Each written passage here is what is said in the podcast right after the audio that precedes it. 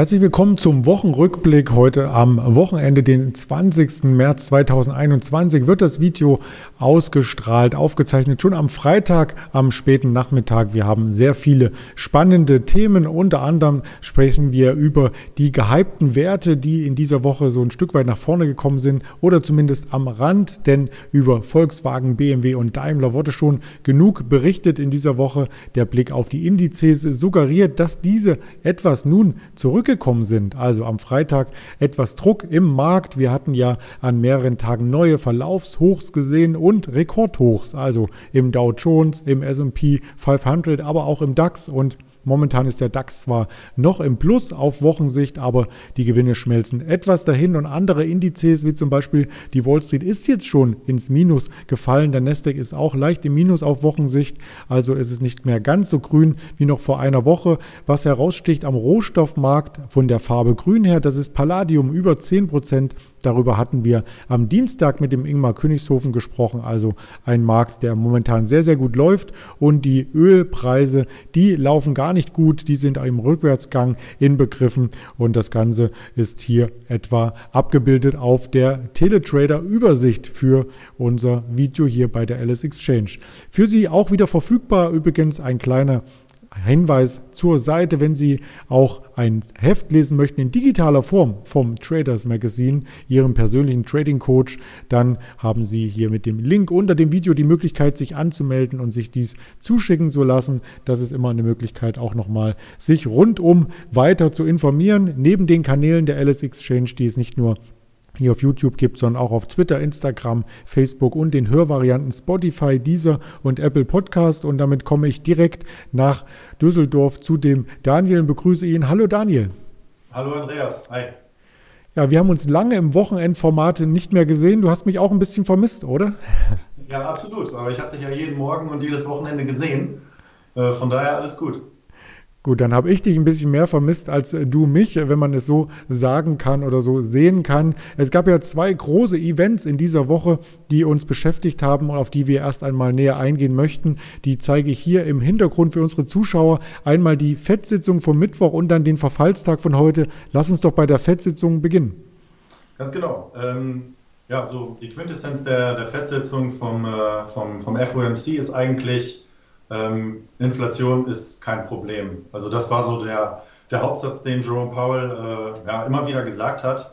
Ähm, ist ja mit, mit sehr großer Spannung erwartet worden. Die letzten ja, Jahre, möchte man fast schon sagen, waren diese Fettsitzungen, ähm, haben sie so ein bisschen an Attraktivität verloren, weil immer so ein bisschen ähm, ja, abzusehen war, was passiert. Ähm, dieses Meeting war besonders spannend, weil der Markt sehr viel Angst, äh, um es mal überspitzt zu sagen, vor Inflation hatte. Und Jerome Powell hat die, ähm, ja, die Gemüter eigentlich sehr ähm, beruhigt. Also er hat gesagt, dass wir für dieses Jahr in Amerika 2021 eine, einen leichten Anstieg der Inflation sehen auf 2,4 Prozent. Das habe aber technische ähm, Faktoren, ähm, unter anderem Aufholeffekte. Ja, wenn du dir vorstellst, im letzten Jahr sind viele Investitionen haben nicht stattgefunden aus Angst oder weil Unternehmen einfach ähm, die Investitionslaune nicht hatten oder auch das, das Kapital schlichtweg nicht. Ähm, dann werden jetzt Investitionen nachgeholt. Das lässt tendenziell äh, die Preise ansteigen, sodass wir dieses Jahr eine Inflation von 2,4 Prozent sehen. Fürs nächste Jahr sehen wir dann aber nur noch eine Inflation von 2,0 Prozent, sagt die FED. Und im Schnitt der nächsten zehn Jahre erwartet auch hier die FED eine Inflation von gerade mal 2 Prozent. Da sind äh, ganz andere Zahlen am Markt ähm, gespielt worden, die dann so ein bisschen für Panik gesorgt haben. Ähm, interessant in dem Zusammenhang, finde ich auch, dass die Fed letztes Jahr ihre, ihre Ziele ähm, geändert hat. Die hat die Definition für die Inflation angepasst. Ne, früher war es relativ ähnlich zu dem der EZB, dass man gesagt hat, man möchte bei ungefähr 2% ähm, auskommen, wenn es geht, ein bisschen drunter bei der Preissteigerung. Nun hat man aber das angepasst und dieses Wording geändert und gesagt, dass man im Schnitt über die nächsten Jahre bei 2% sein möchte. Das bedeutet auf dieses Jahr bezogen, wenn wir mal bei dem Beispiel bleiben wollen, ähm, dass sich die Fed eben nicht gezwungen sieht, ähm, kontraktiv äh, zu agieren, also dass sie beispielsweise durch ähm, Zinserhöhungen oder Verknappungen der Ankäufe äh, hier ein bisschen äh, reagiert, um die Inflation wieder runterzuholen, weil das würde den Arbeitsmarkt wieder schädigen und das wäre am Ende für das Bruttoinlandsprodukt wahrscheinlich auch nicht das Beste. Also wie gesagt, Quintessenz ist, äh, Fed sieht überhaupt kein Problem bei der Inflation. Das war in der Woche noch ganz anders kommuniziert worden von äh, Hedgefondsmanagern, die mittlerweile gesagt haben, dass Inflation für sie das größte Risiko äh, geworden ist und danach erst äh, Corona kommt. Und ähm, wie gesagt, da hat äh, Jerome Powell äh, den Wind so ein bisschen aus den Segeln genommen. Ähm, gleichzeitig hat die Fed äh, die Wachstumskennzahlen für die Vereinigten Staaten enorm angehoben, von zuvor 4,2 Prozent auf nun 6,5 Prozent für 2021. Das sind schon fast chinesische Verhältnisse. Ähm, die US-Wirtschaft ist im letzten Jahr um 2,3 Prozent geschrumpft, hatte also ein bisschen was nachzuholen, aber 6,5 Prozent ist schon, ist schon ein Wort. Für 2022 erwartet man 4,0 Prozent. Auch das ist auch eine Anhebung. Ähm, allerdings sieht man hier keine Überhitzungstendenzen, die dann wiederum zu äh, potenzieller Inflation führen könnten. Aber wie gesagt, die Fed sieht das eben nicht. Und wenn wir uns mal die Folie ähm, The Fed's äh, New Dot Plot anschauen, dann sieht man, äh, fand ich sehr spannend auch, äh, wie viele Gouverneure sich ähm, wofür letztendlich entschieden haben und was sie für die Zukunft erwarten. Da kann man sehen, dass für dieses Jahr die, die Dots äh, alle auf einer, auf einer Null sind und dann für das Jahr 2022 das erste Mal vier Gouverneure ähm, eine Leitzinsanhebung sehen. Fürs Jahr 2023 sind es dann immerhin schon sieben Gouverneure, die sagen, äh, da bewegen wir uns weg von der Nullzins. Ähm, äh. Und äh, ja, wenn man dann weiter in die Zukunft schaut, dann sind es äh, alle von den 18 Gouverneuren äh, im FOMC, die sagen, da haben wir dann wieder Zinsen, die sind größer Null.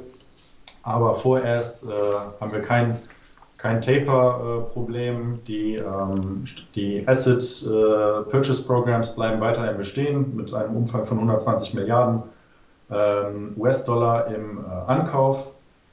Ähm, parallel hat man gesagt, dass man das so lange durchziehen möchte, bis man wieder Vollbeschäftigung erreichen kann. Und Vollbeschäftigung definiert die FED mit ungefähr drei bis vier Prozent Arbeitslosigkeit. Ähm, die Arbeitslosigkeit in diesem Jahr wird bei viereinhalb Prozent liegen und in 2023 errechnet man äh, dreieinhalb Prozent. Und das geht dann schon Richtung, Richtung Vollbeschäftigung.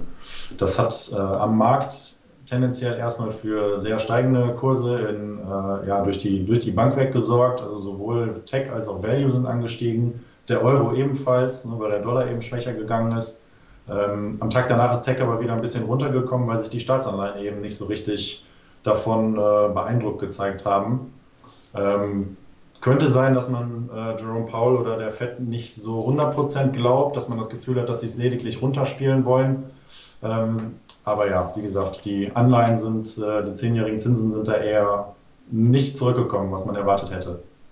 Ja, das dürfte vielleicht auch zu einem Problem äh, werden. Heute die US-Märkte ja etwas stärker unter Druck. Äh, vielleicht spiegeln da die Anleihen auch so ein bisschen durch. Aber lass uns noch mal kurz bei den Kennzahlen und Erwartungen bleiben, denn die OECD, die hat ja hier von einem globalen Trend gesprochen. Also das heißt, dass nicht nur Amerika oder wie du sagtest, chinesische Wachstumsverhältnisse, sondern die ganze Weltwirtschaft wieder dieses Jahr auf den richtigen Weg sein dürfte.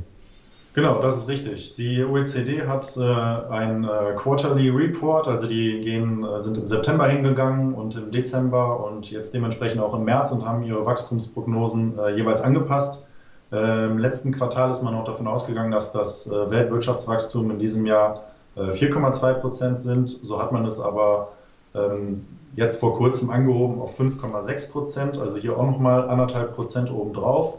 Für 2022 sah man vorher 3 Prozent und sieht jetzt 4,0 Prozent. Und auch hier ist die Antwort wieder ähm, Aufholeffekte ähm, und insbesondere das Tempo bei den ähm, Corona- Impfungen, die man vor sechs Monaten so noch nicht ähm, ja, hätte sehen können.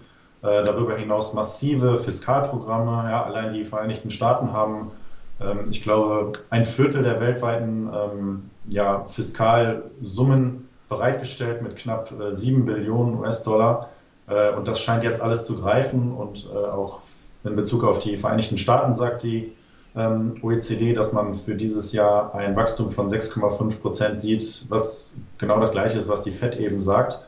Und ähm, ja, wenn wir uns die Tabelle anschauen, äh, Real GDP Growth Projections, äh, dann sieht man eben auch, dass so Staaten wie Indien äh, in diesem Jahr mit einem gigantischen Wachstum äh, vorne weggehen. Gut, die haben auch sehr gelitten unter Corona, hatten auch mit die, die meisten Infektionen, deswegen ist das BIP im, im letzten Jahr dort eben auch stark gesunken. Aber dieses Jahr kommt es auch stark wieder. Gleiches gilt für China mit fast 8% Wachstum und die nächsten Jahre sehen auch super aus. Also ja, so was die Weltwirtschaft angeht, ähm, sieht es dann äh, tatsächlich sehr positiv aus. Ähm, auch hier hat die OECD mehrere Szenarien aufgestellt. Ähm, wenn wir uns mal die Folie anschauen, Global Economic Recovery is in sight, dann sehen wir hier in der blauen Linie, um das mal kurz zu, zu erklären, was wir da überhaupt vor uns haben. Die blaue Linie ist die Projektion, die die OECD aufgestellt hat, bevor die überhaupt jemand von, von Covid wusste. Und ähm, die grüne Linie ist das ja, so ein Blue Sky Szenario. Das ist so das, das Optimale, was jetzt noch rausgeholt werden kann unter Berücksichtigung von Corona. Die äh, pinke Linie oder lilane Linie ist so der Durchschnitt und die orange ist mit das Schlechteste, was äh, auf uns zukommen kann. Ähm, da kann man sehen, wenn man sich an dem Upside-Szenario festhält, dass wir uns schon in Q3 diesen Jahres wieder auf dem Niveau befinden, auf dem wir ähm, Anfang letzten Jahres waren, also bevor ähm, das Virus um sich geschlagen hat. Und ähm, spannend fand ich auch hier wieder, dass die OECD zwischen diesen drei Szenarien unterscheidet. Ähm, der wichtigste Punkt dabei ist das Rennen zwischen der Impfung, die weltweit passiert, und der sich entwickelnden Mutanten. Also man sagt, wenn es mehr Mutationen gibt, äh, als man äh, Impfgeschwindigkeit hat, dann wird wahrscheinlich das äh, Downside-Szenario geschehen und wenn die Impfungen schneller vorangehen, ähm, vielleicht noch ein bisschen besser als jetzt, dann äh, könnte man ein grünes, dieses grüne Szenario, das Upside-Szenario sehen.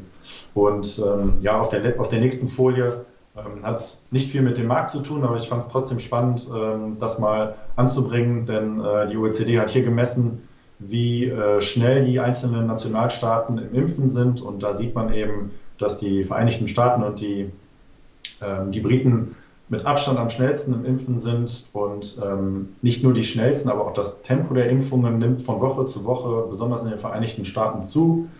Ähm, da ist Deutschland leider noch ein Stückchen weit äh, entfernt.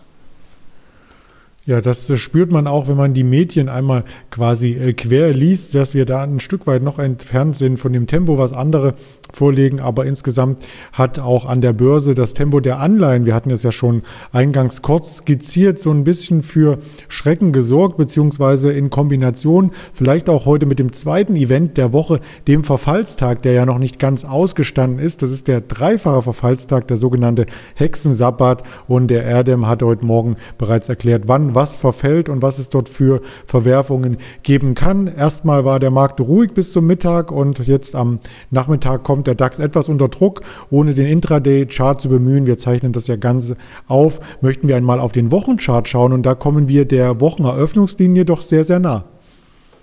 Das ist richtig, genau. Ich habe so ein bisschen das Gefühl, dass ähm, abgesehen von der Thematik eben des äh, Verfallstags, dass jetzt so ein bisschen äh, Risk-Off ist zum Wochenende hatten jetzt am äh, Mittwoch noch einen starken Tag. Ähm, dass jetzt eben viele sagen, bei einem Niveau von, von 14,8, wo wir gestern mal waren, ähm, dann nimmt man vielleicht auch noch mal ein paar Gewinne mit und verabschiedet sich ganz entspannt ins Wochenende ähm, und weiß, dass man ähm, ja, diese Woche eine gute Performance in, hinter, hinter sich hatte. Ähm, dem würde ich jetzt aber keine große Panik ähm, oder was beimessen. Insbesondere ist der DAX ja auch ein sehr ähm, industrie- und value-lastiger Index, der natürlich auch ähm, einen Impact hat von ähm, steigenden Zinsen, aber nicht ganz so krass wie beispielsweise der Nasdaq, der ähm, ja, sich, wie gesagt, gestern ähm, ordentlich nach unten verabschiedet hat, um es mal äh, so salopp zu sagen. Ordentlich nach unten haben sich auch einige Technologiewerte wieder verabschiedet. Also eine Tesla kam hier stark unter Druck zum Beispiel, während die deutschen Autobauer gut performten auf Monatssicht. Und das hatte ich mit dem Andi besprochen. In einem ETF auf den Automotivsektor in Europa waren ja natürlich VW, Daimler und BMW sehr, sehr stark. Und Tesla ein Stück weit in diesem Monat noch im Minus oder immer noch im Minus, muss man sagen, für diesen Monat. Das kann sich natürlich auch noch ändern. Wir haben ja erst die ersten äh, zwei, drei Handels Wochen hinter uns. Aber das große Handelsvolumen spielt natürlich den Börsenbetreibern entsprechend in die Karten. Und da hast du uns heute als erste Aktie die CME Group mitgebracht. Ganz genau, richtig. Die äh, CME Group ist der äh, Marktführer an den äh, Derivatebörsen. Ist die größte Terminbörse der Welt. Ähm, das Unternehmen aus Chicago hat eine Marketkapitalisierung von 75 Milliarden US-Dollar ähm, hat 5 Milliarden Umsatz und äh, 2,2 Milliarden äh, US-Dollar Gewinn, äh, handelt also auf einem KGV von ungefähr 32 bis 33, was im Vergleich zur deutschen Börse oder ähm, zur Nasdaq ähm, einiges teurer ist noch. Ähm, Deutsche Börse handelt ungefähr auf einem 22er KGV, die Nasdaq auf einem 24er, liegt aber auch an, einem unterschiedlichen ähm, Geschäftsmodell. Ähm, CME ist ein ähm, sehr defensiver ähm, Value-Titel mit einer stabilen Dividende, einer stabilen Dividendenrendite. Kommt eben darauf an, was der Kurs macht.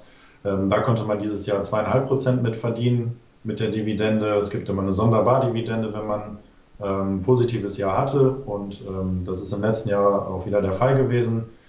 Ähm, es gibt sechs äh, Oberkategorien, die die CMI im Handel anbietet. Ähm, zum einen aus dem Bereich Agrar, also da sind dann Weizenfutures oder Produkte auf Soja oder Raps ähm, eben handelbar. Das ist spannend für größere Landwirte, für Lebensmittelkonzerne. Dann haben wir Futures und Optionen aus dem Bereich der Energie, also Öl- und Gas-Futures, die eben auch interessant sind für natürlich Öl- und Gasunternehmen, aber auch andere Unternehmen aus der Industrie, die ähm, ihre Inputkosten eventuell hatchen wollen. Ähm, weitere Produkte sind Aktienindizes. Also die CMI bietet keinen reinen Aktienhandel an. Also du kannst bei der CMI keine Tesla-Aktien kaufen, aber du kannst den S&P-Future kaufen. Ähm, und weitere Produkte sind äh, Währungspaare und Zinsprodukte und ähm, Futures und Optionen auf den äh, Metallsektor, also auch spannend für, für Industrie und auch Edelmetalle.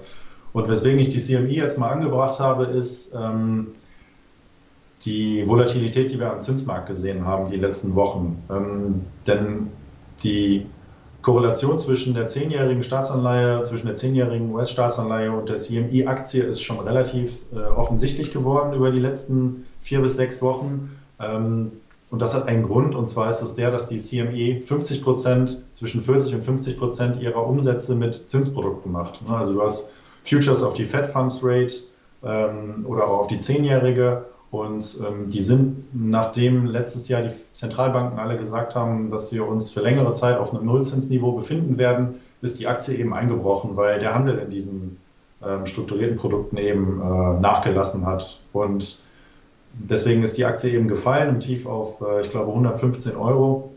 Mittlerweile haben wir mal kurz bei der, äh, haben wir mal kurz die 180 gesehen, weil eben der Handel wieder stark zugenommen hat. Das Volumen ist gestiegen. Ähm, vorher, als die Zinsen noch gering waren und die Zehnjährige auch äh, niedrig war, hatten die Unternehmen, beispielsweise große Finanzierer, nicht so richtig den Bedarf, sich zu hatchen gegen Zinsrisiken, weil sie eben davon ausgegangen sind, dass äh, ja, die 0%, ähm, das 0%-Niveau über Jahre erstmal bleiben wird und ähm, wenn man weniger Hedgebedarf hat, hat die CME eben weniger Umsatz, dadurch weniger Gewinn. So, und das ist jetzt eben ein bisschen umgekehrt worden, kommt wieder ein bisschen Fahrt in die Zinsen, kommt auch gleichzeitig wieder Fahrt äh, in diese Aktie. Und ich fand es deswegen spannend, weil ähm, wir viele Investoren haben, auch in Deutschland, die sehr techlastig investieren. Und Tech reagiert eben sehr allergisch, wenn die Zinsen in Amerika steigen oder der, der, der Zins generell am Markt. Und ähm, dann könnte man sich vielleicht überlegen, ob die CME-Aktie hier ein Hedge ähm, gegen äh, steigende Zinsen ist. Ne? Also wenn du sagst, meine, meine ähm, Software-Aktie, die verliert an Wert, wenn der Zins um 20, 30 Basispunkte steigt,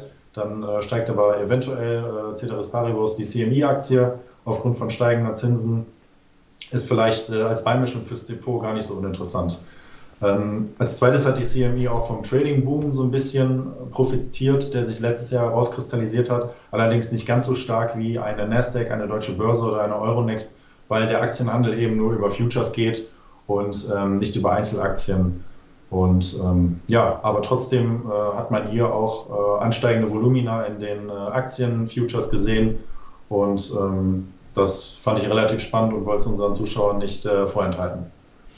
Das ist lieb von dir und das äh, Wissen haben wir auch in uns aufgesaugt, möchte ich meinen.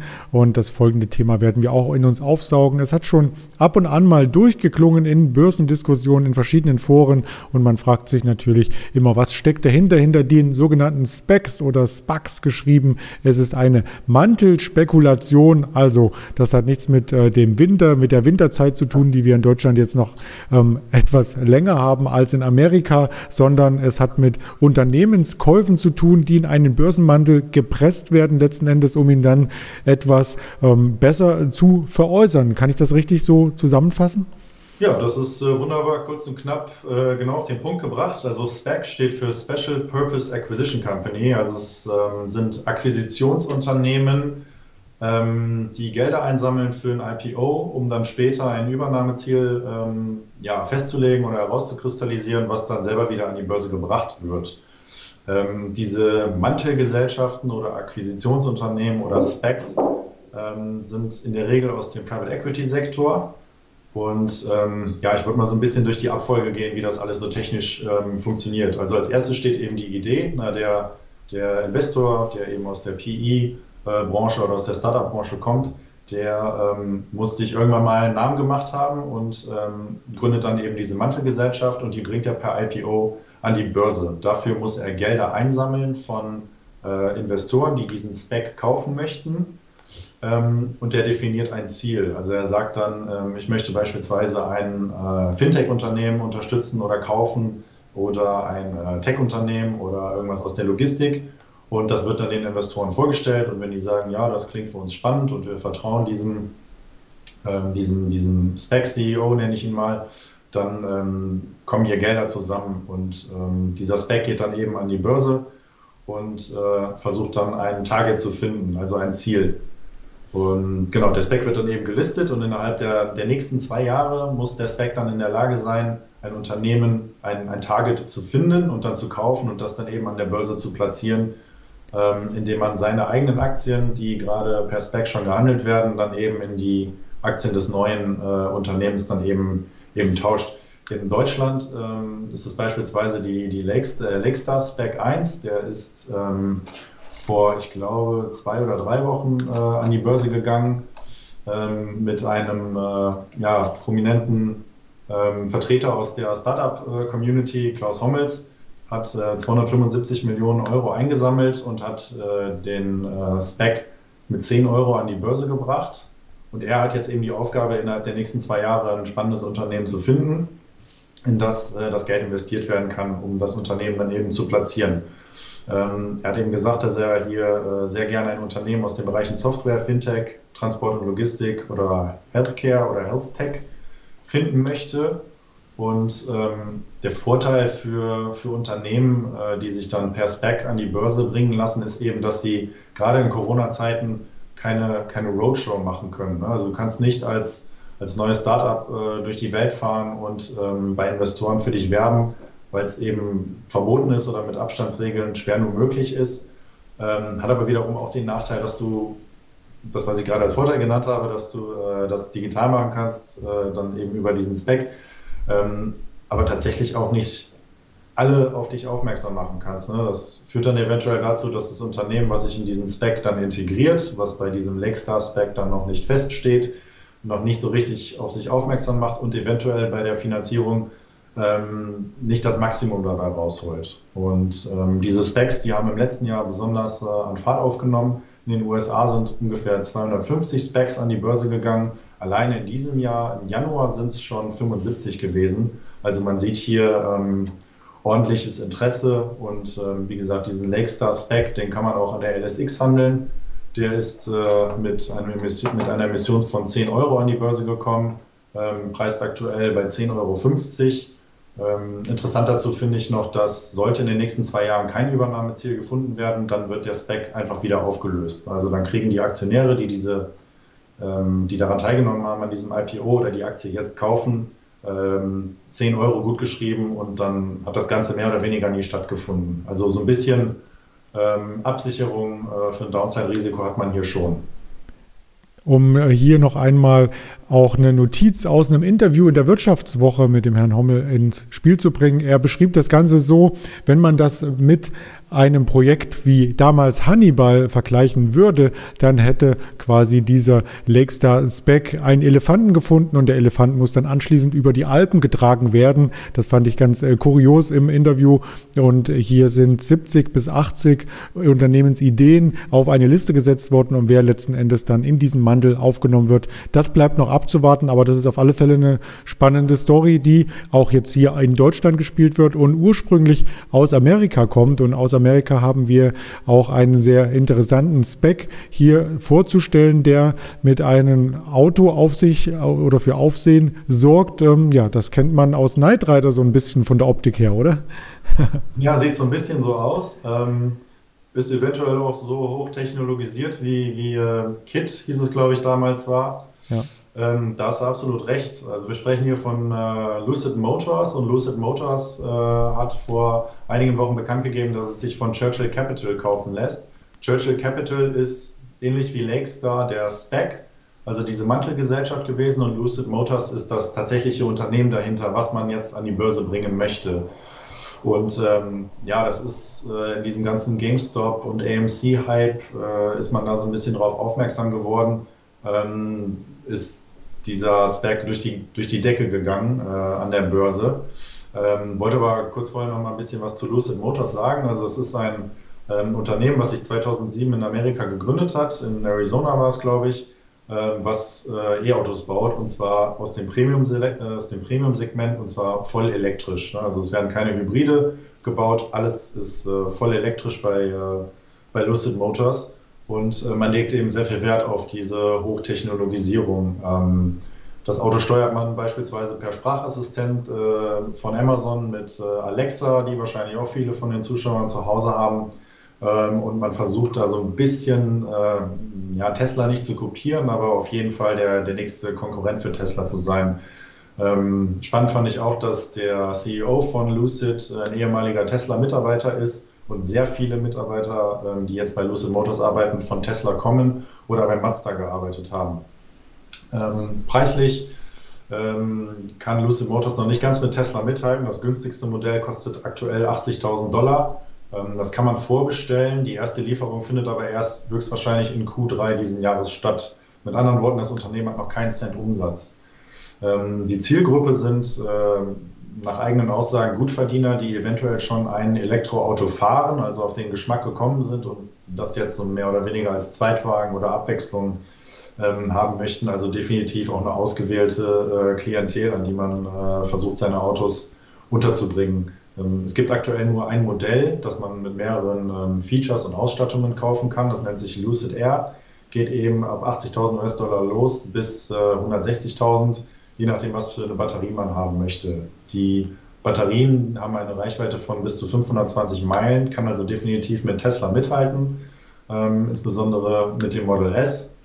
Ähm, größter Anteilseigner bisher, abgesehen von Churchill Capital, waren der saudische Staatsfonds BlackRock und Franklin Templeton. Also es ist definitiv nicht nur ein Retail-Zock, äh, auch wenn es der Kurs äh, eventuell vermuten lässt. Da stehen auch äh, sehr große Geldgeber ähm, schon dahinter. Ähm, wie gesagt, man versucht größerer Konkurrent zu Tesla zu sein und deswegen habe ich jetzt auch mal die Zahlen äh, bzw. die Ziele von Lucid so ein bisschen mit Tesla verglichen. Ähm, Im Jahr 2022 möchte man 20.000 Autos verkaufen ähm, und strebt einen Umsatz von 2,2 Milliarden an. Tesla will im Jahr 2022 700.000 Autos verkaufen. Also da ist noch, ähm, ja, da ist noch einiges äh, aufzuholen für Lucid Motors. Möchte man hier wirklich äh, der Konkurrent zu Tesla sein. Im Jahr 2023 möchte man 50.000 Autos verkaufen, erwartet einen Umsatz von 5 Milliarden. Im Jahr 2024 sind es 90.000 90 Euro, 90 Autos sorry, äh, bei 10 Milliarden Euro Umsatz. Ähm, das ist auch noch lange nicht das, was Tesla äh, dann leisten kann und ist eben auch ähm, ja, vom Preis her ähm, noch lange nicht da, wo Tesla mittlerweile schon ist mit dem Model 3. Ähm, man sagt aber, dass man 2024 ähm, ähm, profitabel sein möchte und dann auch in der Lage sein will, ein günstiges Auto für den Massenmarkt zu bauen. Wie auch immer man dann äh, Massenmarkt definiert, bleibt dann abzuwarten seitens äh, Lucid Motors. Aber sehr interessant und äh, aufsehenerregend fand ich die Bewertung. Wie gesagt, das ist ein Unternehmen, was aktuell noch keinen Cent Umsatz hat und in vier Jahren gerade mal 10 Milliarden umsetzen möchte. Ob es dann so passiert, bleibt halt auch abzuwarten. Ähm, Churchill Capital hat 4,5 Milliarden in Lucid Motors investiert bei einer Market Cap von 24 Milliarden. Und wenn wir uns den Chart anschauen, so war bei einem Kurs von 46, 47 Euro das Unternehmen Anfang äh, bzw. Ende letzten Monats mit sage und schreibe 70 Milliarden bewertet. Das ist genauso viel wie General Motors heute wert ist. Und General Motors hat eben ein, ein Geschäftsmodell und ähm, hat schon Umsätze. Deswegen ähm, ja, ist hier auf jeden Fall Vorsicht geboten, wenn man das Gefühl hat, dass das das nächste oder die zweite Tesla werden kann oder, oder NIO, je nachdem, mit was man äh, es vergleicht dann ist das vielleicht äh, eine, eine Aktie, mit der man sich auseinandersetzen möchte. Aber wie gesagt, ähm, Umsätze lassen noch auf sich warten und ähm, dementsprechend äh, ist das nur was für risikobewusste ähm, Investoren. Dieser äh, Churchill Capital, äh, dieser SPEC wurde übrigens gegründet von dem ehemaligen äh, Citigroup CEO äh, Michael Klein und hat auch deswegen ähm, für sehr viel Hype gesorgt, weil du hast halt diesen bekannten ähm, Mann von der Wall Street äh, hinter, diesem, hinter diesem Spec und das sorgt bei vielen dann eben auch für, für großes Vertrauen. Das klingt äh, sehr, sehr spannend. Also ich habe einiges über Specs erfahren, zumindest über diese beiden, die du hier äh, mitgebracht hast oder potenziell, ähm, die hier auch in Zukunft für Furore sorgen könnten. Wir werden das ganze Thema weiter begutachten und natürlich auch nochmal so eine Sondersendung dazu einplanen, wenn Sie als Zuschauer uns auf den entsprechenden Kanälen, die ich noch einmal einblende, hier YouTube, Twitter, Facebook, Instagram oder Spotify, dieser Apple Podcast uns das Feedback dafür geben, dann vertiefen wir die Sache und da ist der Daniel der richtige Ansprechpartner hier bei der LS Exchange. Ich danke dir recht herzlich für diese Hintergrundinfos und wünsche dir jetzt ein erfolgreiches und ruhiges Wochenende vor allem. Danke, das wünsche ich dir auch und bis demnächst. So machen wir das und hören uns gerne auch wieder am Montagmorgen hier mit einem Marktgespräch vorbörslich. Also bleiben Sie erfolgreich gesund und diesem Kanal treu. Ihr Andreas Bernstein von Traders Media GmbH für die LS Exchange.